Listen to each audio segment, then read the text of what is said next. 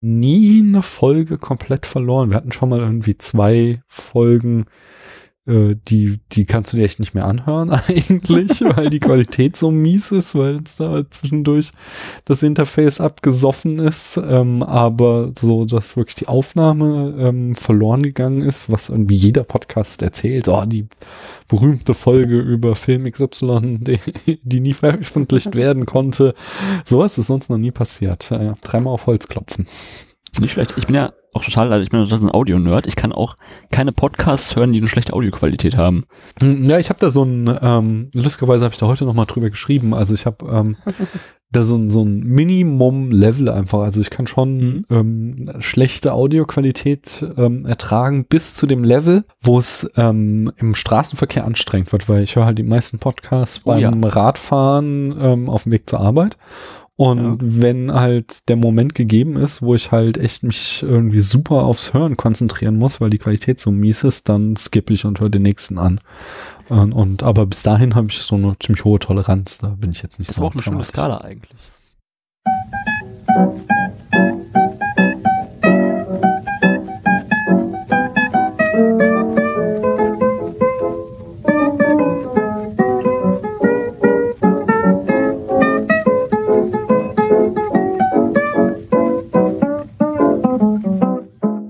Hier ist der Daniel. Wir sind noch immer im Flowberry. Er endet bald, aber noch nicht ganz. Und deswegen habe ich heute auch einen Gast hier. Nämlich wen denn?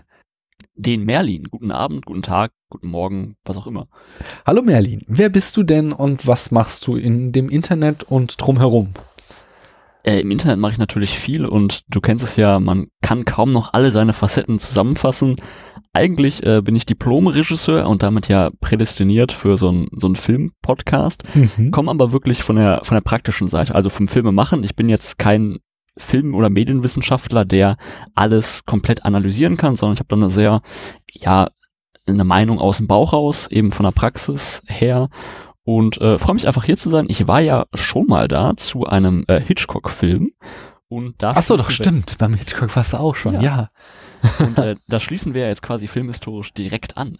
Ja, ich wollte nicht gerade sagen, so, nee, du warst doch bei Carpenter, warst du nämlich auch da. Bei Halloween warst du und ähm, bei, äh, was haben wir gemacht? Das war ähm, äh, ja, der, der mit dem Gift. Wer ist denn? Weißes Gift. Wer ist denn der richtige Titel? Ja. Äh, Notorious. genau, Notorious.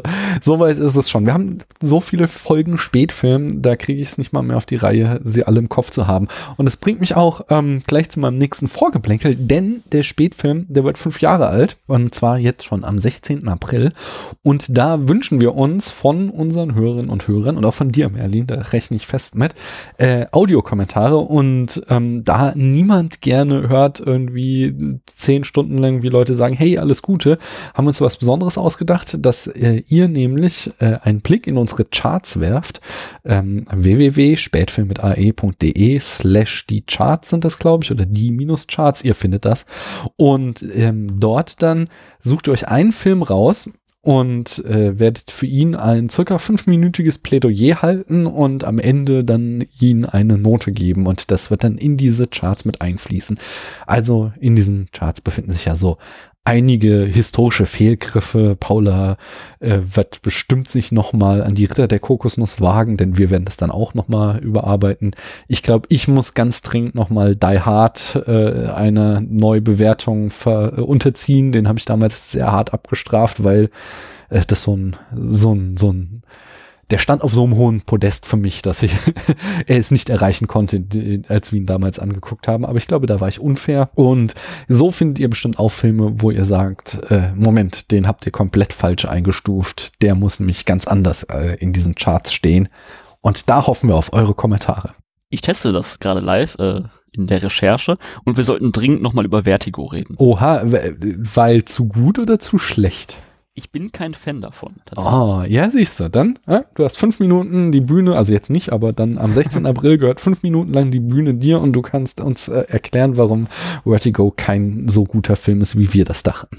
Sehr gerne. Ich hatte das äh, im Filmstudium, als irgendwann in einem Semester ähm, das American Film Institute entschieden hat, dass Citizen Kane nicht mehr der beste Film aller mhm. Zeiten ist, sondern Vertigo. Ähm, was dann eine ja, ekstatischen Diskussion mit unserem Filmgeschichtsdozenten äh, endete. ja. Du kannst es dir ausmalen. ich wäre da, glaube ich, ein Mäuschen gewesen, hätte gelauscht, wer welche Position eingenommen hat. Aber na ja, wir sind weder eigentlich hier, um über Vertigo zu sprechen, noch um über Citizen Kane, der eigentlich auch noch mal unbedingt in den Spätfilm gehört. Äh, und wir sind auch eigentlich nicht da, um über Irreversibel zu sprechen, aber ich muss es trotzdem Schade. noch mal kurz machen. ja, du hast gleich deine Chance. Nämlich äh, der Nenad hat uns da einen Kommentar hinterlassen. Da wollte ich mal, ähm, er ist sehr lang der Kommentar, vielen Dank dazu, aber ich wollte mal so ein paar Sachen kurz rausziehen, um da noch mal drüber zu sprechen. Und zwar ging, hat äh, René ähm, sich da so ein bisschen drüber ausgelassen, mein Gast in der Folge von den Abspannguckern, dass er nicht findet, dass man Irreversibel als einen Lieblingsfilm Film ansehen könne.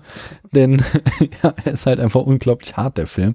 Und da hat Nenad zu gesagt, für mich zeichnet ein Lieblingsfilm in erster Linie immer eine Begeisterung aus. Und Noé kann mich allen voran technisch, aber auch mit seinen Geschichten zu philosophischen, äh, Geschichten zu philosophischen Konzepten ähm, immer sehr begeistern. Irreversibel ist da keine Ausnahme. Der Film findet sich irgendwo in meiner inoffiziellen Top 20 wieder. Wie siehst du das? Nee, ach, nee, das sage ich jetzt schon. Nein, Merlin, wie siehst du das? Ähm, generell zu der These, ich finde auch, dass zu einem Lieblingsfilm, ähm, der steht ja so ein bisschen außerhalb von so Punkteskalen. Ähm, und ich finde, dass ein Lieblingsfilm, das dazu auch gehört, dass man ihn immer wieder gucken mhm. kann. Ich finde zum Beispiel, dass die Goonies kein perfekter Film ist, aber wenn ich schlechte Laune habe und sonntags auf dem Sofa liege, kann ich die Goonies immer gucken. okay. Ähm, das qualifiziert ihn für mich so als Lieblingsfilm. Ähm, ich muss dazu sagen, ich habe Irreversibel nicht gesehen, aber ich habe ähm, 60% von Enter the Void geguckt. ja. Ähm, und für mich schlägt das in so eine Schiene wie auch äh, Requiem for a Dream oder so, mhm. ähm, dass ich die Konzepte und die Visualität und das ganze Feeling durchaus anerkennen kann, ähm, aber man so Filme schon durchstehen muss. Mhm. Ähm, von daher kann ich die Aussage schon verstehen, dass man sagt, das kann zwar ein geiler Film sein, aber für einen Lieblingsfilm ist er dann doch irgendwie zu verstörend. Ja. Ja, das war ähm, Renés Meinung und ich kann mich dem auch anschließen. Also ähm, es ist tatsächlich, ich kann, also ich kann das auch irgendwie nachvollziehen, wenn man irgendwie einen Film dafür, was er macht, so abfeiert. Aber für mich ist halt eben auch Lieblingsfilm dieses Ding. Ich kann ihn immer wieder sehen. Also meine Lieblingsfilme, die meisten habe ich halt irgendwie im zweistelligen Bereich teilweise gesehen und das könnte ich mir mit Irreversibel echt nicht vorstellen. Ich glaube, ich möchte ihn nicht noch einmal sehen. Kann ich sehr gut verstehen. Ja. Jedenfalls, äh, Nena hat es noch fortgefahren, das möchte ich auch noch mal kurz ähm, äh, zusammenfassen zumindest. Also er fand, ähm, ich hatte von Irreversibel als Dekonstruktion des Rape Ravens Genre gelesen, das fand er interessant, hat es aber ähm, äh, bisher immer anders interpretiert, nämlich auf Story-Ebene ist mein äh, zentraler Anker Alex Buch. Es geht darin um Vorherbestimmungen, wie man bestimmte Aspekte der Zukunft nicht mehr beeinflussen kann. Deswegen wird dieser Film meiner Meinung nach auch rückwärts erzählt. Markus weiß, ah nee, erstmal das. So ja, da steckt wieder irgendwie so eine äh, Philosophie von ähm, Gaspar Noé drin, die finde ich aber persönlich irgendwie nicht so spannend, muss ich ganz ehrlich sagen da finde ich, da gibt es andere Filme, die philosophisch viel interessanter sind. Ich finde es nicht spannend, wenn uns ein Regisseur sagt, das ist meine Philosophie und seht her, so geht sie. Hm. Sondern ähm, für mich wird Philosophie dann spannend, wenn ich ein philosophisches Konzept präsentiert kriege und dann darüber nachdenken kann. Also ganz großartig macht das zum Beispiel Ex Machina, wenn wir da quasi den ähm, Turing-Test in auf Film gebannt bekommen und das als Anlass nehmen können, über diesen Turing-Test nachzudenken. Das sind für mich gute philosophische Filme und nicht nur einfach ähm, quasi ein philosophisches Konzept äh, wie ein Lehrbuch äh, abgefilmt. Das mag ich nicht. Aber kann man natürlich auch anders sehen. Und du, wie siehst du das? Ich, ich tue mich generell immer mit philosophischen Konzepten in Filmen schwer, mhm. weil ich der Meinung bin, ein Film wird von jedem anders wahrgenommen Mhm. Und wie du schon sagst, wenn jetzt jemand aber einem versucht, seine Philosophie reinzuprügeln, mhm. ähm, ist es natürlich irgendwie schwierig. Also ich mag's, ähm, wenn ein Film Spielraum für eigene Gedanken lässt. Ja. Find's aber auf der anderen Seite auch schwierig, wenn er zu wenig erzählt. Zum Beispiel komme ich auf Donnie Darko gar nicht so mhm. klar, mhm. weil der mir wieder zu vage in seiner Erzählung ist. Ja, kann ich auch nachvollziehen. Sehr, sehr, sehr gut sogar. Mhm. Nenat hat noch einen letzten Punkt, den möchte ich auch noch nicht unter den Tisch fallen lassen. Da ging es darum, dass ich äh, sagte, äh, dass äh, für mich Reversible am Ende scheitert, weil er zwar irgendwie so versucht, das Genre zu dekonstruieren, aber dann selbst wieder ausgelutschte Tropes ähm, präsentiert und damit irgendwie in Fallen tappt, die er sich irgendwie selbst gestellt hat und das ich nicht nachvollziehen konnte. Da argumentiert Nenad, Markus weiß ja beispielsweise nichts von der Schwangerschaft seiner Freundin und da wir lange Zeit seine Sicht einnehmen, kann man ähm, den von euch angesprochenen ausgelutschten Trope auch schwerlich anprangern. Äh, das sehe ich äh, diesmal tatsächlich fundamental anders, weil es macht überhaupt, tut überhaupt nichts zur Sache, ob Marcus, äh, der, äh, der da die Rache verübt von dem Trope weiß, sondern es geht ja in dem Moment nur um den emotionalen Impact für uns, ähm, äh, Zuschauer. Also äh, dieses, äh, die Frau, es ist nicht schlimm genug, dass die Frau vergewaltigt wurde. Nein, sie ist auch noch Mutter, also müssen wir es noch viel härter und es muss noch viel grausamer sein. Das ist halt eben sowas, was das Rape Revenge Genre immer und immer wieder gemacht hat.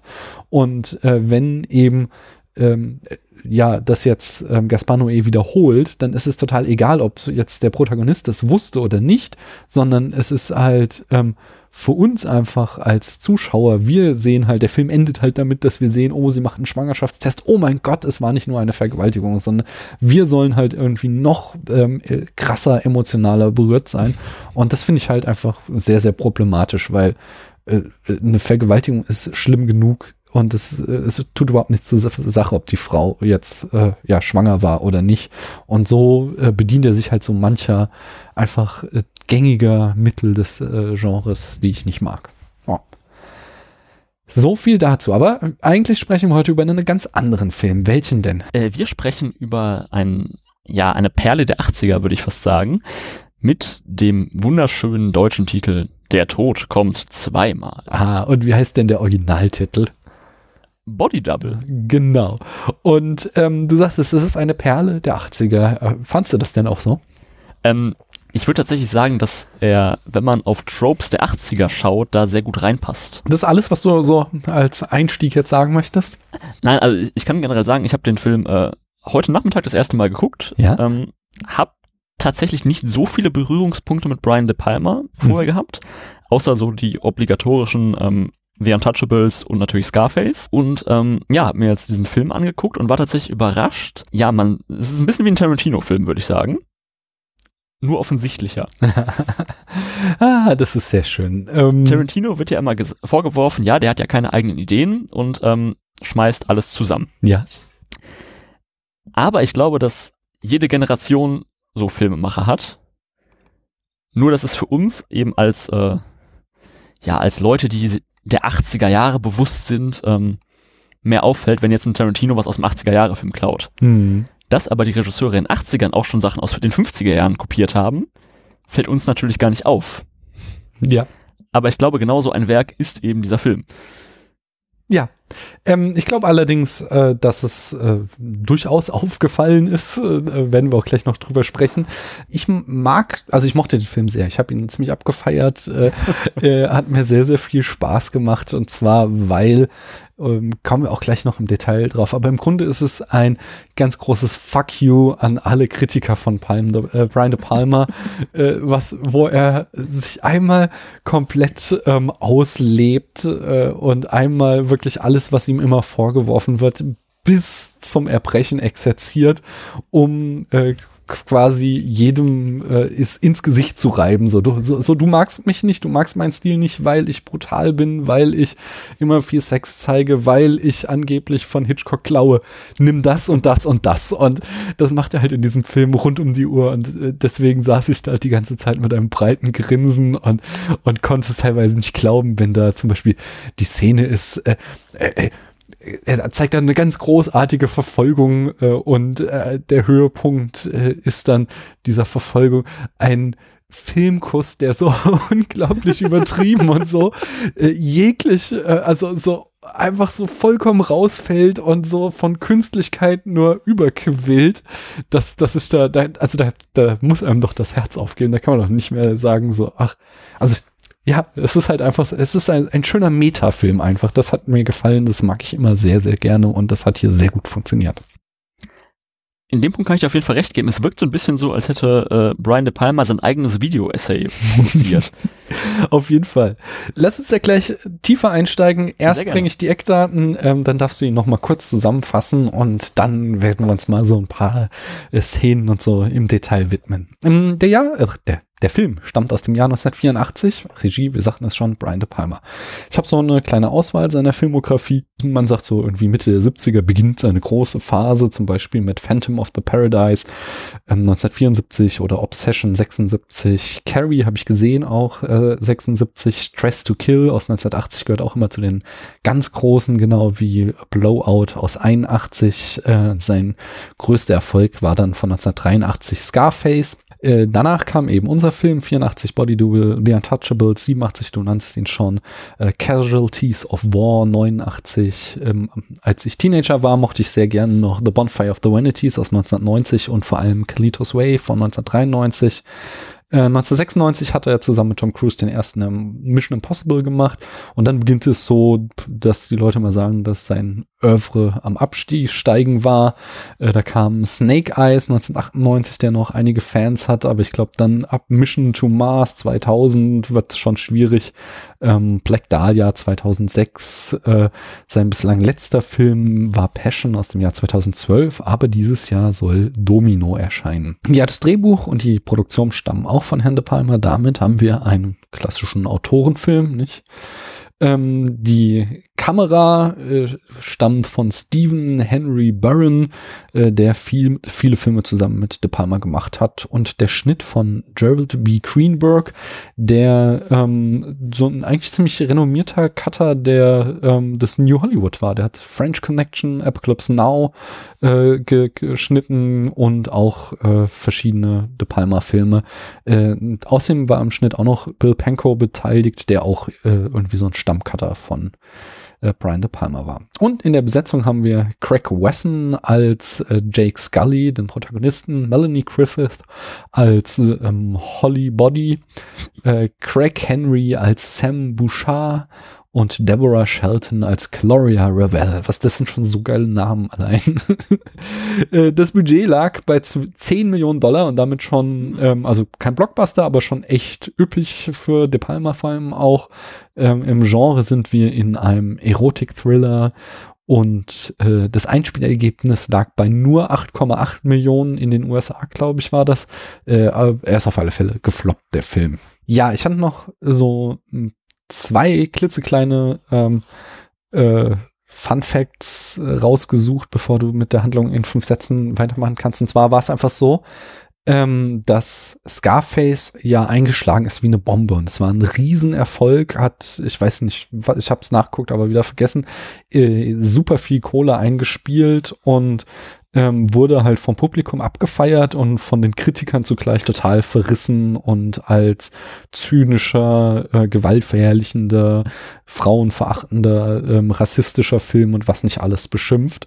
Ähm, und äh, weil es aber so ein Mega-Erfolg war, bekam Columbia, äh, bekam De Palma von Columbia einen Vertrag über drei Filme. Und in diesen drei Filmen bekam er äh, ja jedes Budget, was er machen, was er haben wollte, und auch die komplette künstlerische Freiheit.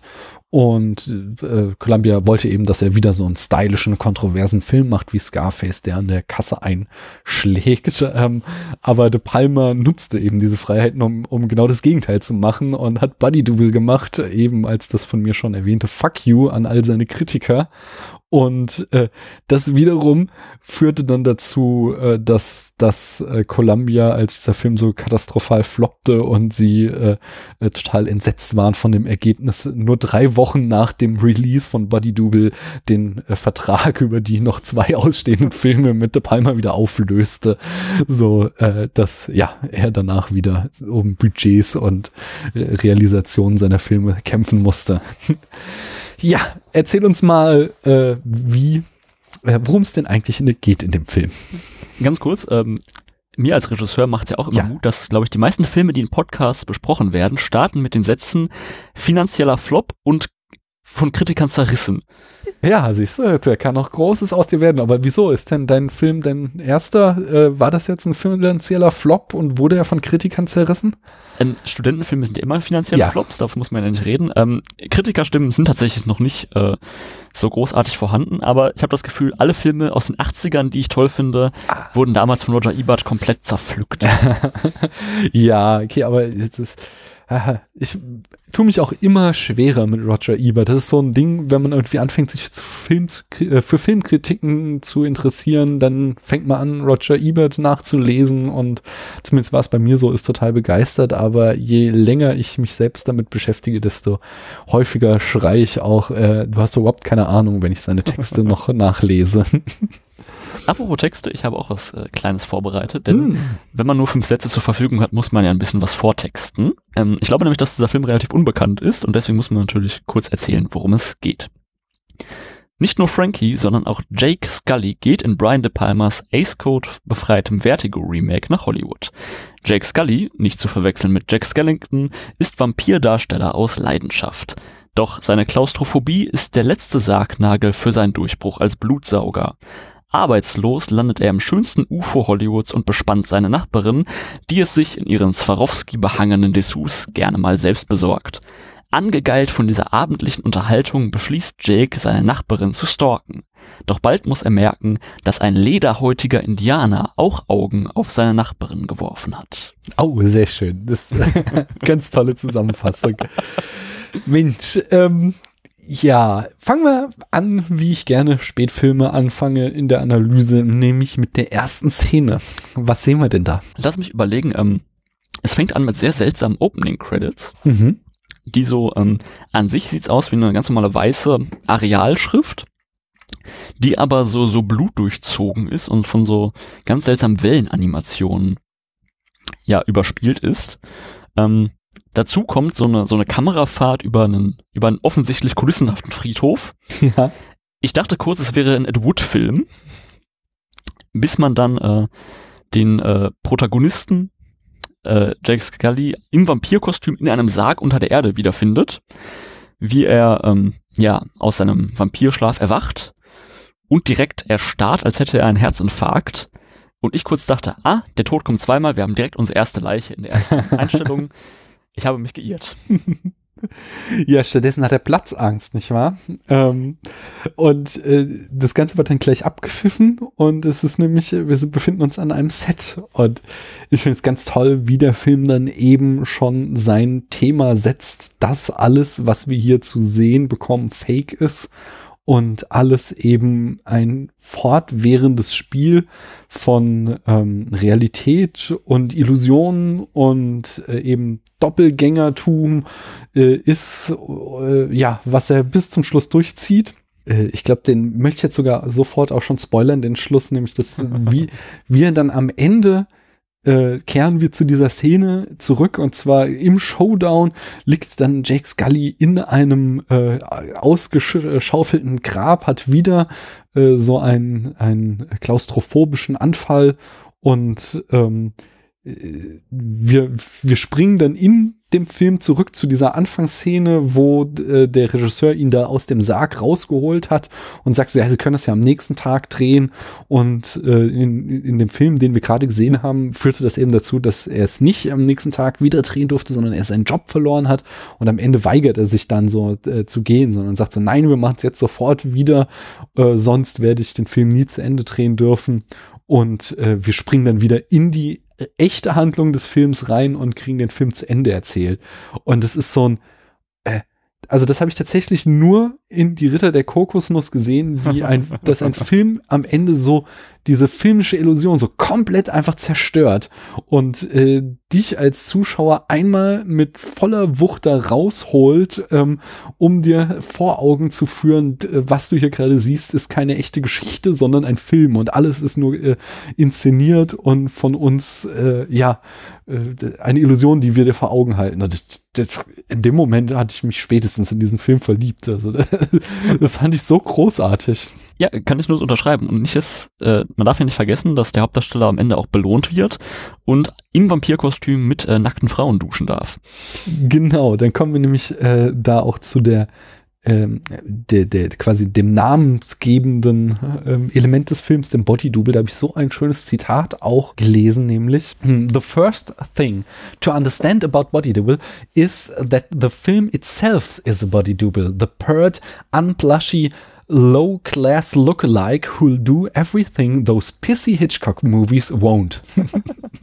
Und es ist äh, sehr schön, nämlich der Film äh, bedient sich äh, von der ersten Minute an die ganze Zeit an Hitchcock und äh, da, also De Palma zieht diesen, diesen Vorwurf hat er irgendwie schon lange gemacht bekommen, dass er irgendwie Hitchcock zu stark äh, kopieren würde, äh, weil ich glaube, es tatsächlich halt in den 80ern auch zumindest noch nicht so populär war, wie jetzt in der Postmoderne, dass man andere Filme zitiert und referenziert. Und ähm, ja, das von den Kritikern dann eben im, ihm immer angekreidet wurde. Und deswegen äh, ja, suhlt er sich hier darin und zitiert eine Szene nach der anderen nach Hitchcock. Was ist dir denn da so aufgefallen? Ähm, natürlich, Hauptaugenmerk ist äh, der schon erwähnte Vertigo. Ja. Ähm, und da geht es ja auch darum, dass ein Mann eine Frau nicht retten kann, weil er an Höhenangst leidet. Mhm. Und hier wurde das Ganze eben auf Klaustrophobie, also ja, die Angst vor Enge, äh, genau. äh, umgedichtet und äh, auch mit ähnlichen Effekten versehen. Und in jeder Szene merkt man irgendwie, okay, er hat irgendwie Angst vor engen Räumen. Ähm, dazu kommt noch äh, sämtliche Geschichten, die mit Fernrohren und dem Fenster zum Hof zu tun haben. Mhm. Ähm, ja, und manchmal habe ich, hab ich mir in diesem Film gedacht, ich weiß nicht, ob du die, äh, die Spätwerke von Hitchcock äh, kennst, unter anderem Francie. Nee, den habe ich noch nicht gesehen. Äh, Francie ist ein ganz schönes Beispiel, weil es der erste Film von Hitchcock nach dem Hays Code ist ähm, und im ersten Mord direkt nackte Brüste und Blut zu sehen sind. Aha. Ähm, von daher dachte ich mir bei vielen Szenen jetzt in Body Double, Mensch, wenn Hitchcock Freiheiten gehabt hätte, würde es wahrscheinlich nicht ganz anders aussehen.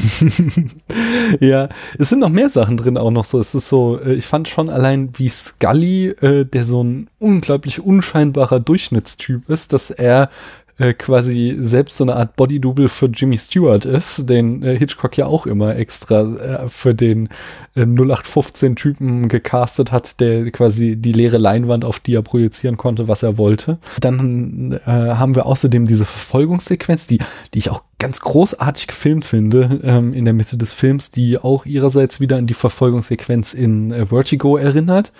Ähm, bei dem äh, Mord hier ist es auch so, dass äh, es, bevor der Mörder zu seiner riesigen phallischen Bohrmaschine greift, äh, greift er erstmal zu einem Telefon, einem Telefonkabel und damit sind wir dann bei Dial M for Murder. Ähm, und eben auch, dass die, die Frau, äh, wie gesagt, wir spoilern hier, dass die Frau äh, auch ein, ein Double ist, da sind wir auch wieder bei Vertigo. Also, ach ja, und dann könnte man sogar auch noch denken, dass äh, der Indianer äh, mit der Maske, hinter dem dann ja eigentlich der Ehemann steckt, dass das so ein bisschen eine Anspielung auf Psycho und die Mutter sein könnte. Da hast du aber schon sehr weit um die Ecke gedacht. Na, no, wieso? Ich meine, also es ist zwar keine Maske, aber es ist ja zumindest auch eine Perücke und so, was Norman Bates trägt, als er sich da ins ja. Badezimmer schleicht. Von daher, ich, ich finde es jetzt gar nicht so weit hergeholt. Ja, du hattest so ein, aber ja auch irgendwie so ein bisschen Kritik an dem Film geäußert. Zumindest heute, was wir so über Twitter geschrieben haben, da wirkst du irgendwie so ungläubig, dass er mir so gut gefällt. Was gefällt dir denn nicht? Ähm, ich glaube, es ist tatsächlich eine Frage, wie man den Film sieht. Wenn man jetzt De Palma-Experte ist und ihn quasi als Persiflage auf das eigene Övre sieht, dann ist der, glaube ich, schon sehr unterhaltsam. Ich finde den stellenweise auch sehr unterhaltsam. Ähm, er wirkt nur an manchen Stellen so ein bisschen awkward Soft-Porno-mäßig. Das sowieso. ja. ähm, und aber auch so sehr zusammengetackert an manchen mhm. Stellen. Also er versucht irgendwie so verschiedene Handlungselemente aus verschiedenen Hitchcock-Filmen zu einem großen Werk zusammenzubasteln. Ähm, und manche Szenen sind zum Beispiel, ja, für mich nicht ganz klar. Zum Beispiel ähm, im Verlauf des Films ähm, stirbt die, ja, die gestalkte mhm. äh, Liebschaft des äh, Protagonisten. ja. Ähm, und er ist ja eigentlich wirklich so der James Stewart-mäßige, ja, Normalo. Mhm. Und dann lernt er, äh, sieht er eine Pornodarstellerin in einem Film, den er sich auch einfach so in der Videothek ausleiht, was ich auch sehr schön fand. Ähm, und er sieht diesen Film und geht direkt am nächsten Tag mit geölten Haaren und Lederjacke zum Pornocasting. Ähm, was ihn für mich so, also ich habe eh ein paar Probleme, diesen Hauptcharakter überhaupt zu verstehen. ja. Weil er unfassbar unsympathisch ist. Ja. Unfassbar unmoralisch handelt. Mhm. Und es aber niemanden in diesem Film gibt, der äh, besser handelt als er also ich finde, das ist tatsächlich auch wieder so ein, so ein Meta-Kommentar. Also im Grunde, wie du sagst, er sieht aus wie Jimmy Stewart und er verhält sich wie Jimmy Stewart in Vertigo und das Fenster zum Hof. Und äh, in beiden Filmen ist Jimmy Stewart aber eigentlich unser Held. Und ich finde, dass Brian Palmer uns hier einmal ins Gesicht schmiert, was er eigentlich von unmögliche Sachen da in den beiden Filmen macht und, und dass er, wie du schon sagst, da einfach andere Leute stalkt und wir da mit ihnen mitfiebern sollen. Da gibt es nämlich dann auch wieder eine ganz tolle Szene, wenn ähm, er da eben den Mord nicht verhindern konnte und dann von dem äh, Polizisten interviewt wird als Zeugen, also Zeugenbefragung. Und der dekonstruiert nämlich dann so wunderschön das Selbstbild von Scully ähm, dass er ihm eben genau diese ganzen Vorwürfe macht, so von wegen, ja, du bist hier nicht der Held, sondern du bist nur ein schmieriger, ekliger Typ, der da drüben mit seinem Fernrohr steht. Und das dann auch wieder so eine Meta-Kommentar ist, wo äh, De Palma uns Zuschauern quasi äh, den Spiegel ins Gesicht drückt, so nach dem Motto, ihr, was ihr euch die ganze Zeit hier anschaut, das könnt ihr doch eigentlich nicht ernst meinen, sondern ihr guckt euch hier, ich zeige euch hier äh, eine widerliche Sache nach der anderen und ihr saugt es alles begierlich in euch auf. Und ihr seid doch eigentlich hier die fiesen, ekligen Voyeure. Und äh, so spricht dann irgendwie der Polizist direkt zu uns. Das hat mir sehr, sehr gut gefallen. Ähm, was hattest du eben noch? Achso, genau, genauso ist es äh, dieses, dieses, wie der da am nächsten Tag zu diesem Pornodreh geht. Und das ist ja auch so geil. Er kriegt ja keine Jobs, weil er so ein schlechter Schauspieler ist. Die, das heißt, er ist irgendwie arbeitslos und pleite und deswegen ähm, äh, von seiner Frau verlassen, so, weil, weil er halt irgendwie, äh, ja, weil, weil er so ein schlechter Schauspieler ist. Und dann geht er da zu diesem Set und kriegt sofort den Job und jeder nimmt ihm auch ab, dass er ähm, ein Pornostar und Produzent ist und so. Und da auf einmal klappt das mit der Schauspielerei. was für mich auch wieder so ein Kommentar eben auf dieses, dieses, äh, den Doppelbödigen, die ähm, äh, das Body-Double-Geschäft ist, was hier halt die ganze Zeit thematisiert wird. Ich krieg's jetzt gerade irgendwie nicht in einem äh, kohärenten Satz gefasst, aber äh, es ist ja auch schon spät. Ja, genau. Kannst du verstehen, was ich meine? Also das ist ja, auch total. wieder. Ich glaube auch halt wieder, dass es. Äh, ich sehe diese ganzen Brüche auch, aber für mich sind diese Brüche, ähm, als ich sie geguckt habe, ich dachte tatsächlich auch, als ich den geguckt habe, ähm, saß ich davor und dachte ähm, immer, das kann doch jetzt nicht dein Ernst sein. so, so äh, du hast uns eben so eine großartige Szene gebracht und jetzt zeigst du uns wieder so ein, äh, ein, ein Plot, der voller Logiklöcher ist, sage ich jetzt mal, auch wenn ich das Wort nicht mag. So. Und ähm, dann eben in den Stunden nach dem Film, als ich darüber nachgedacht habe, dachte ich so, ja, genau, er macht es eben so meine Interpretation. Vielleicht bin ich auch nicht auch vollkommen falsch und der Palmer war einfach so inkompetent, aber ich glaube eigentlich, äh, nach allem, was ich von ihm kenne, dass er das nicht ist, sondern dass er eben genau diese Brüche da absichtlich reinbaut, um immer wieder uns Stolperfallen zu geben. Es ist auch so, diese erste Voyeurismus-Szene, die ist einfach viel zu lang und zwar äh, nicht irgendwie, es ist ja nicht mal geil, was wir sehen, sondern wir sehen irgendwie in 90 Prozent von diesen Szenen nur Scully, wie er immer wieder ungläubig durchs Fernrohr guckt und dann wieder ungläubig durchs Fenster, was er denn da sieht. Wobei man dazu sagen muss, dass, dass, äh, dass seine natürlichen Augen auch einen sehr krassen Zoom-Faktor haben. Das Teleskop gar nicht mehr so viel mehr da zubringt.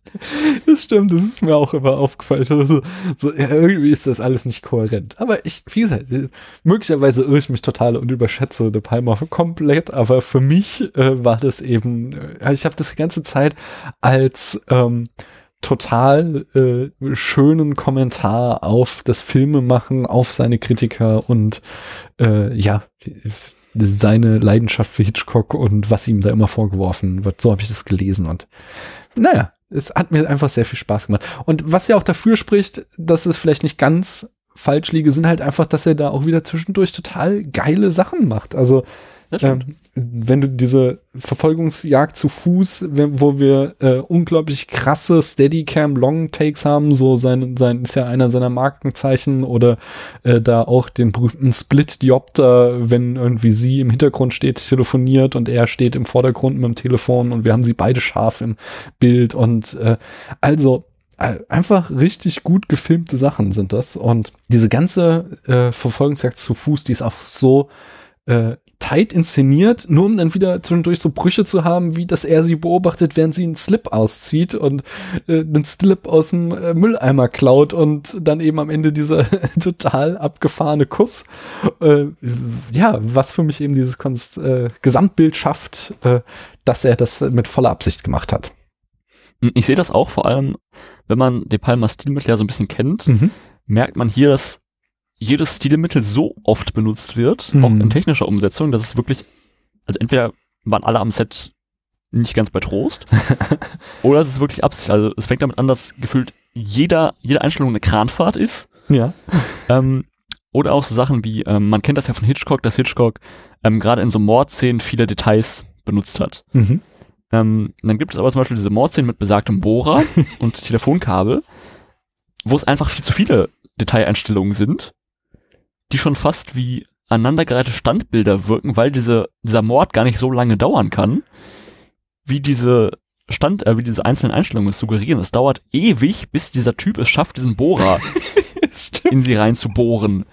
Und zwischendurch das Kabel noch aus der Steckdose reißt und sie es halt auch nicht hinkriegt, wegzulaufen, sondern er, er irgendwie alle Seelenruhe sie umbringen kann. Also er ist wirklich, also er ist ein sehr inkompetenter Mörder, aber sie ist auch ein sehr dankbares Opfer.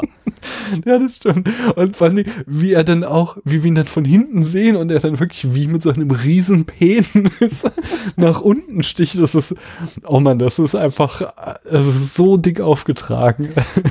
Man muss dazu sagen, der Film sagt es aber auch von Minute eins. Also es fängt damit an, dass der, wenn man mal vorne beim Film anfängt, damit der Zuschauer auch irgendeine der Zuhörer auch irgendwie eine Chance hat, dem Film folgen, zu folgen.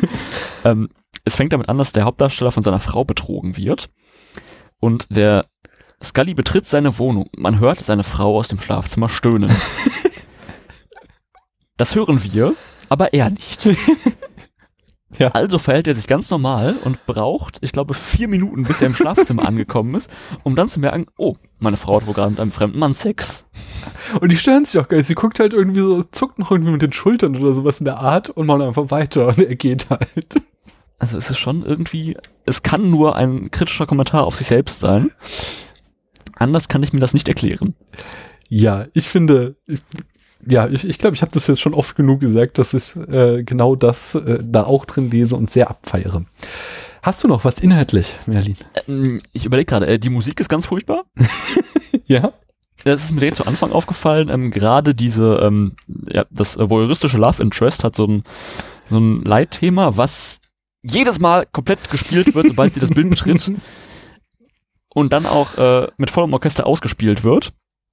Ähm, meines, äh, meiner Erinnerung wurde es gegen Ende des Films besser mit der Musik, aber gerade die erste Hälfte ist schon sehr überladen. Was habe ich denn noch? Ich lese gerade mal kurz in meinen Notizen. Äh, sehr schön fand ich auch den Schauspielcoach am Anfang. Es gibt äh, ähm, Jake versucht am Anfang seine Schauspielfähigkeiten so ein bisschen zu verbessern und ist dann bei so einem sehr homoerotischen Telepathie-Schauspielcoach. ja, was, was auch sich eigentlich schon wieder so ein, wie so ein Kommentar aufs Method Acting oder so liest. Einmal das und das Schöne ist, es gibt im Hintergrund so eine Leuchtreklame, auf der steht äh, Actors Pay in Advance. genau, aber wie gesagt, diese ganzen Voyeurismus-Szenen, die es bei äh, Das Fenster zum Hof mit dieser, mit der Tänzerin ein bisschen gibt, sind hier wirklich so lang, dass man denkt, haben sie den Film sonst nicht auf 90 Minuten gekriegt? Oder was ist da passiert? Ähm, es dauert wirklich ewig gefühlt. Klar, es ist jetzt ganz nett anzusehen, aber irgendwie. Ja, aber ähm, eben, also das hatte ich eben auch schon. Es ist, äh, du kriegst aber halt auch irgendwie gefühlt 20% äh, Strip-Show und 80% Reaction-Shots von Scully, der da irgendwie staunend mit seinem äh, Fernglas, Fernrohr steht. Das stimmt. Ähm, und also wie gesagt, ich weiß nicht, inwieweit man das Frauenbild in diesem Film diskutieren darf oder soll. Ich glaube, De Palma sieht es so, dass du es sollst, aber eben auch wieder komplett ironisch gebrochen. Ich glaube, ähm, dass er ja, das, das nimmt, um seinen äh, Kritikern das ins Gesicht zu reiben. Keine Frau hat hier tatsächlich irgendwie eine auch nur halbwegs diskutable Rolle, sondern sie sind alles Opfer, sie sind alles so Sexobjekte und sie sind alle ähm, auch immer sofort bereitwillig, sich hinzugeben. Also gerade bei dieser, bei dieser Kussszene, ja. Also man muss dazu sagen, die halbe Stunde davor wird, die, äh, wird das Love Interest offensichtlich gestalkt. Jimmy Stewart macht das in Vertigo noch mit einem gewissen Sicherheitsabstand. Jake Scully ist eigentlich so nah an ihr dran, dass sie den Atem auf ihrer Schulter merken müsste. Dann merken sie irgendwann, dass sie von einem, ich dachte übrigens die ganze Zeit, es wäre ein Mexikaner, aber es ist wohl ein mumifizierter Indianer. Ja, ja. Ähm, Mumifiziert ist auch gut. verfolgt. Ähm, worauf Jake dann beschließt, okay, er muss jetzt die Frau, die er aber so gerne eigentlich beobachtet, doch mal warnen und gibt sich zu erkennen, sagt, sie werden verfolgt, worauf sie antwortet, ja, ich weiß von ihnen. Das hat sie auch nicht gestört, einfach. So ne, der Typ, der Creep, der irgendwie seit Stunden hinter ihr herläuft. ihre Unterwäsche klaut und sonstiges. Und aber zwei Sekunden später bereit ist, ihn leidenschaftlich in 360-Grad-Kamerafahrten zu küssen. Und küssen würde ich das auch schon nicht mal mehr nennen. Ja, es ist, in dem Moment ist ja quasi auch schon ihre Bluse halb aufgerissen. Der komplette Hintergrund, wo wir irgendwie noch so ein, so ein Strand-Hafen-Szenario hatten, ist jetzt plötzlich in blutrot getauchte Leinwand nur noch. Es, ist, es könnte echt irgendwie wie auf, äh, aus vom Winde verwehte stammen. Nur halt ironisch, wenn man das so. Auf jeden. Fall. Also das, ich meine, dieser Kuss, das war tatsächlich der Moment, wo ich dachte, okay, das kann er nicht mehr ernst meinen. Das muss, das Ganze, der Film, den kann ich nur so interpretieren, dass er uns das einmal komplett reinreibt. Äh. Mich hat die Szene auch so ein bisschen aufgewacht, weil ich diese ganze Voyeurismus-Verfolgung extrem lang fand. die fand ich Ähm, aber ich glaub- gut. Also die, die hat mir tatsächlich, ähm, ja, da, die war einfach gut von der ganzen äh, Kameraführung super inszeniert. Also das hat mir äh, eine große Freude gemacht zu sehen, wie er das in Szene gesetzt hat. Ja, ich, was ich auch tatsächlich sehr bewundere, ist, dass De Palma es schafft, übersichtliche Totalen zu drehen. Mhm. Also gerade diese Verfolgungsjagd besteht aus sehr vielen Totalen und Schwenks und Kranfahrten und sonstiges. Ähm, aber man hat immer einen sehr guten Überblick, was wirklich großartig ist. Ich meine, wir kennen das ja wahrscheinlich aus äh, vielen ähm, ja, Adventure-Spielen oder so, wenn man jemanden beschatten muss und die Person auf einmal stehen bleibt. Mhm. Das macht diese Frau beim Einkaufen auch. Und äh, wie Scully dann versucht, es irgendwie zu überspielen, dass er jetzt auch mitten im Gang stehen bleiben muss und sich dann auch irgendwelche Dessous anguckt. Ja. ähm, ja, es, es ist schon sehr ironisch und sehr großartig. Und wie gesagt, zwischendurch gibt's immer mal ein paar sehr schöne Sachen. Ist auch sehr schön, wie dann da äh, die Frau aus dem äh, aus dem aus dem Dessous-Laden die Security ruft. Ähm, er vor dem Schaufenster steht, der der Security-Typ ihn anspricht, ob er ihm irgendwie weiterhelfen kann und er so nur sagt so, nee nee alles okay, auch dann weggehen darf. das irgendwie auch keinerlei Konsequenz hatte, dass da irgendwie die Ladenbesitzerin ihn gerade gemeldet hatte. Ja, besonders schön ist ja, dass er vom Schaufenster aus, von außen, in die Umkleidekabine reingucken kann. Ach, es ist doch toll. Es ist doch ein super Film. Oh Mann. Wir haben noch gar nicht so über, über seine Pornokarriere gesprochen. Ja, ich also, weiß nicht, was wir da noch äh, großartig sagen sollen. Ich finde auch äh, wieder, also was es ja immer gibt, das ist so einfach äh, diese, diese großartig geplanten Sequenzen äh, sich abwechseln mit so kompletten Pulp. Also, dass wir da eben diese, diese Verfolgungsjagd haben und dann kommt dieser Kuss, der, der dich einfach rauswirft. Und wenn er dann da in diese ähm, Pornoszene äh, reinläuft, dann haben wir ja ein Musikvideo, was ja tatsächlich dann auch ein echtes Musikvideo war von Frankie Goes to ähm, ähm, Hollywood mit Relax ist es, oder? Ja. Äh, und äh, wir da einmal wieder eine großartige Sequenz äh, haben, die äh, einfach krass durchgeplant ist, nur um dann im nächsten Moment wieder irgendwie so eine total Panne Sex äh, on Tape Szene zu haben, die auch irgendwie wieder so, so äh, ja, einfach, einfach auch schon wieder so komplett unrealistisch ist und komplett jeder äh, ja, die, die einfach auch schon wieder äh, dich als Zuschauer nicht ernst nehmen und, und dir auch eigentlich zeigen kann, du kannst, was dir hier gezeigt wird, nicht ernst nehmen. Ähm, exemplarisch dafür ist, er geht dann einen Tag, eines Tages zum Pornocasting und darf direkt am nächsten Tag mit der, äh, mit Hollywoods bekanntester Pornodarstellerin eine Szene drehen. Ähm, warum auch nicht? Klar. ähm, und äh, er beobachtet, äh, nachdem er mit Frankie Goes to Hollywood durch so einen, durch so einen schwulen Club, was auch immer, gelaufen ist, ähm, sieht er seine, seine heiße Flamme dann in so einer Umkleide und sein Satz ist, Äh, sie sagt, komm doch rein. Er sagt, nein, eigentlich schaue ich nur gerne zu. Und daraus entwickelt sich dann der übliche. Genau das Gegenteil. dass aber auch niemand an diesem Set hinterfragt, dass dieser Typ gar keine Erfahrung von Pornos hat, wird mal hinten angestellt und das eigentlich von Tag eins klar sein müsste, dass er kein erfolgreicher Pornoproduzent ist. was, ich mich, was für mich aber nicht ganz klar war, ich weiß nicht, ob das für dich klar wird, wie er dann dahinter kommt, dass er in das Licht geführt wurde. Achso, ähm, das ist doch die ähm, er hat doch einfach abends, äh, als er so frustriert ist, auf diesen äh, Sexkanal geschaltet und hat dann Holly da tanzen sehen und hat eben die, die Bewegung wieder erkannt und ähm, vor allen Dingen auch diese Tätowierung auf ihrem Hintern, oder? Und das war dann das, was ihn äh, dazu äh, davon hat überzeugen lassen, dass äh, er gar nie, äh, wie hieß die, Gloria Revell gesehen hat, sondern immer nur Holly da. Aber ist es nicht absurd, dass er nachts diesen Porno sieht, ihm das Tanzen bewusst wird, er daraufhin zu einem Pornocasting geht, mit der Frau schläft, um sich dann als Produzent auszugeben, um dann mit ihr ein Produktionsmeeting zu haben, um sie dann damit zu konfrontieren? Ja, also du hast es genau auf den Punkt gebracht, Merlin. Es ist absurd. Und meines Erachtens ist es genau das, was der Film will. Er will uns das zeigen, wie komplett absurd und Panne das alles ist. Also allein bei dieser, bei dieser Verfolgungsjagd, die du angesprochen hast, gibt es dann, äh, verfolgt er diesen Indianer durch den Sand und irgendwann gibt es eine Totale, wo sie durch den Sand rennen und es sieht komplett bescheuert aus, weil sie einfach sehr schnell laufen, aber in diesem Sand nicht vorwärts kommen. Ja.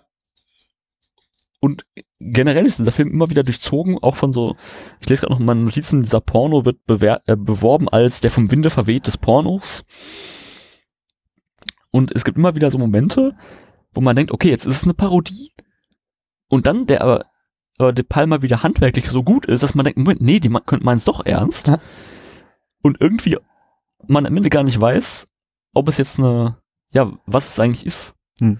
In diesem Text, den ich da gelesen habe, wo auch das Zitat draus stand, dass äh, Buddy Double alles das macht, was those pissy Hitchcock Movies won't do, äh, da, äh, da stand auch so, ähm, dass das Konzept eines Body Doubles eigentlich nur funktioniert, weil wir dran glauben wollen, weil wir halt in unserem Voyeurismus jetzt unbedingt äh, The Real Deal sehen wollen. Wir wollen eben den großen Star nackt sehen und wenn wir uns eben von dieser Begierde einmal frei machen könnten, dann wäre uns äh, jeden Moment klar, wann wir hier eben den äh, Star auf der Leinwand sehen und wann wir nur das Bu Double zu sehen bekommen, weil eben ja, welch ein Zufall, man sieht nie den nackten Körper und das Gesicht gleichzeitig. Ähm, Komisch. ja, es gibt bei einigen Filmen, ist mir das auch schon aufgefallen.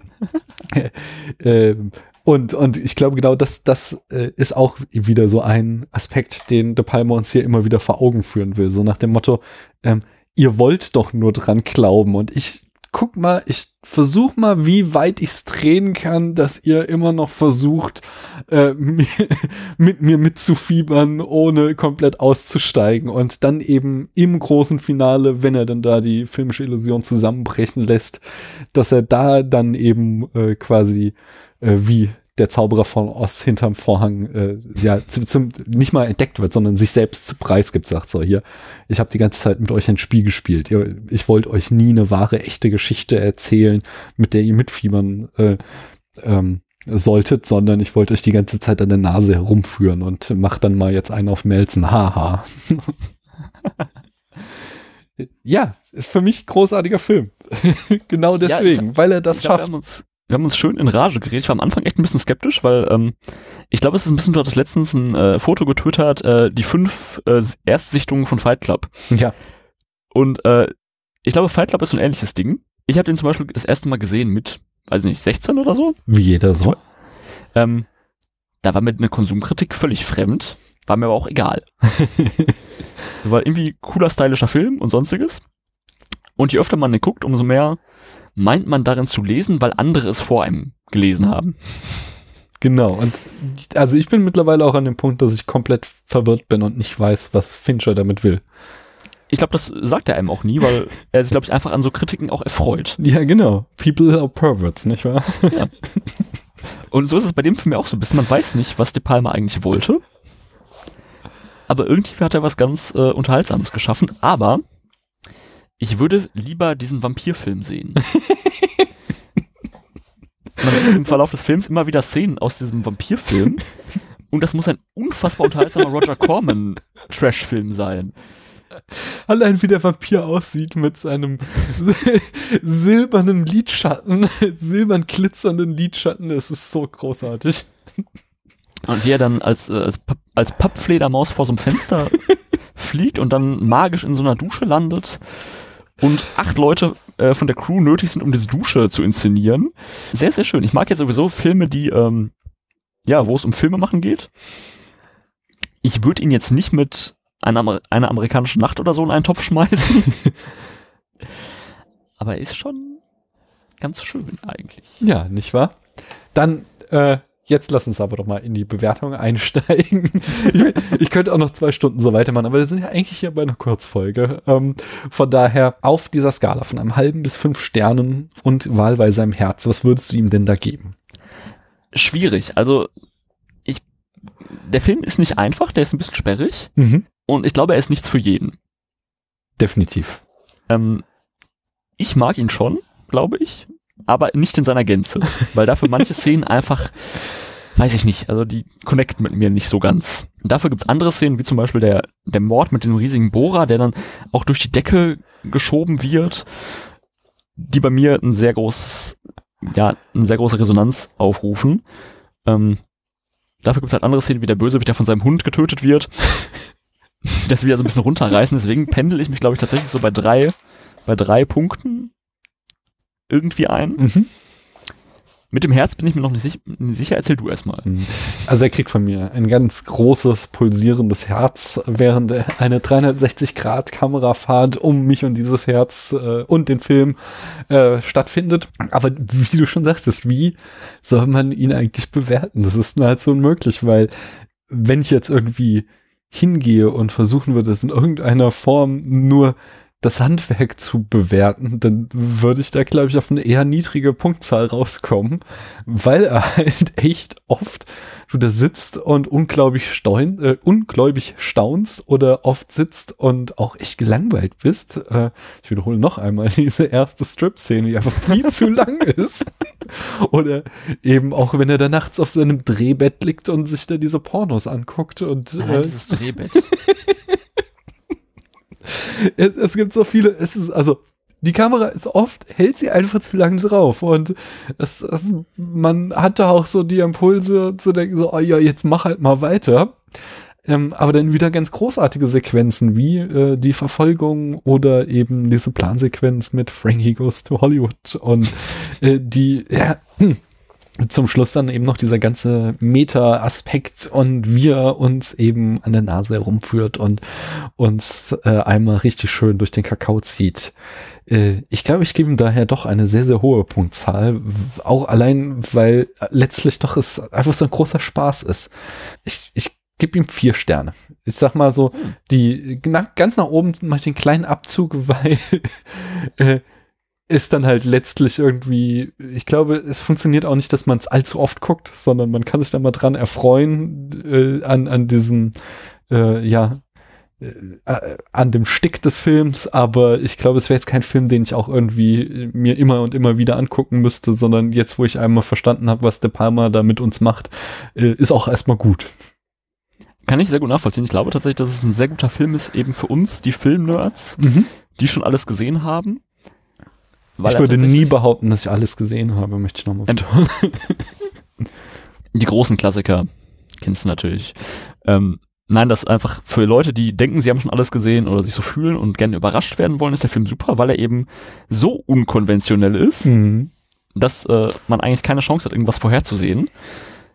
Es gibt zum Beispiel auch ganz viele Szenen, die einfach nirgendwo hinführen. Zum Beispiel wird er, bezieht so eine neue Wohnung und es wird immer gesagt, kümmere dich um die Pflanzen, die stehen. Die müssen präzise um 18 Mal gegossen werden. Und es führt einfach nirgendwo hin. Ja, das stimmt. Ich bezweifle auch ganz stark, dass er es immer um 18 Uhr gegossen hat. Aber es wird nie wieder aufgegriffen. Und solche Szenen machen es einfach schon ja, sehr seltsam, aber eben auch für uns Filmnerds irgendwie ganz unterhaltsam. Was tatsächlich äh, verrückt ist, man kann den Film kaum irgendwo sehen. Ähm, ich habe ihn jetzt bei, bei Amazon geliehen. Ich weiß nicht, Mhm. wie du den geguckt hast. Äh, ich äh, war, nee, auf äh, iTunes war er, allerdings dann nur auf Ah. Deutsch. Das war äh, ein bisschen äh, uncool.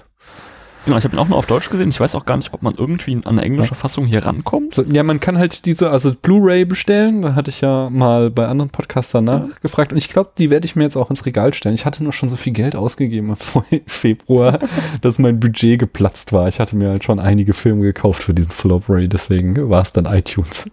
Du hattest ja auch eine echt harte Auswahl jetzt diesen Monat. Ja, das stimmt. Da war schon so einiges dabei. Vor allem zweimal Gaspar Noé, das ist echt schon hart für vier Wochen.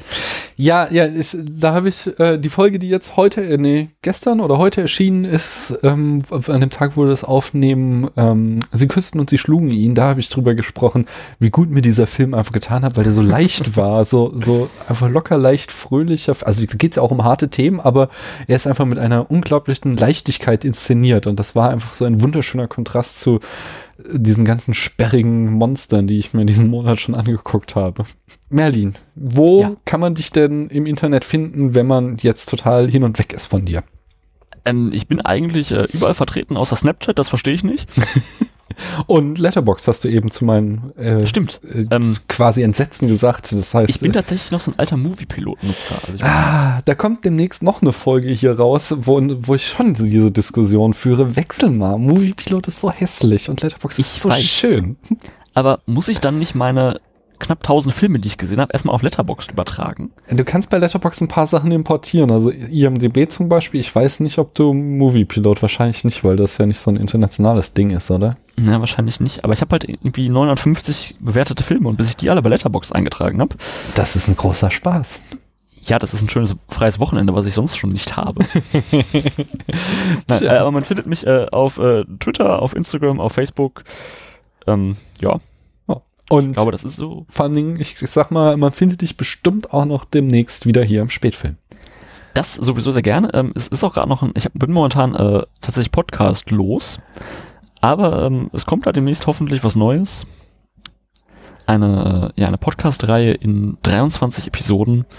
Aber dazu dann später mehr. Uh, ist ein schöner Begriff, auch podcastlos. Ähm, wir vermitteln hier Obdachlose oder Podcastlose äh, Podcaster, äh, suchen ein neues Zuhause. Ah, whatever. Ich, es ist tatsächlich jetzt sehr spät und ich kriege keine ganzen Sätze mehr raus. Von daher sage ich äh, noch einmal vielen Dank. Ich habe sehr, sehr viel Spaß gehabt. Ich glaube, man äh, muss sich anstrengen, weil man mich so oft lachen hört hier in dieser Aufnahme. Ich glaube auch nicht, dass man verstehen wird, worum es in diesem Film geht. Ah, du hast den schön zusammengefasst, von daher, Das es passt schon. Es hat mir viel Spaß gemacht und ich freue mich, wenn du demnächst wieder mal hier bist. Und ich Sehr gerne. danke euch, liebe Zuhörerinnen und Zuhörer, dass ihr uns eure Zeit geschenkt habt. Tschüss.